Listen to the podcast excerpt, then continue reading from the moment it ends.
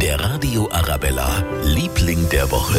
Stäbchen ins erste Nasenloch, dann ins zweite und dann auch noch so tief. Ja, gerade für unsere Kleinen ist das Testen nicht immer ein so ganz schönes Erlebnis. Um das Ganze so ein bisschen kinderfreundlicher zu gestalten, gibt es jetzt in der Cosimer Straße in Bogenhausen das deutschlandweit erste Corona-Testzentrum für Kinder.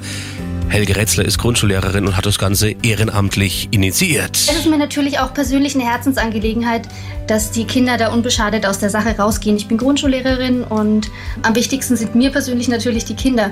Das heißt also, mir war es wichtig, dass es auch eine Möglichkeit gibt für Kinder, sich testen zu lassen, wenn sie das nicht in der Schule oder auch nicht in der Kita machen wollen. Und statt schnell, schnell wird da den Kids ganz in Ruhe alles erklärt und wirklich alle Zeit gegeben, die sie brauchen. Und wer besonders tapfer war, der kriegt auch am Ende dann noch eine kleine Belohnung. Deshalb ist das Corona-Kindertestzentrum in der Cosimer Straße heute ganz klar unser Liebling der Woche. Der Radio Arabella, Liebling der Woche.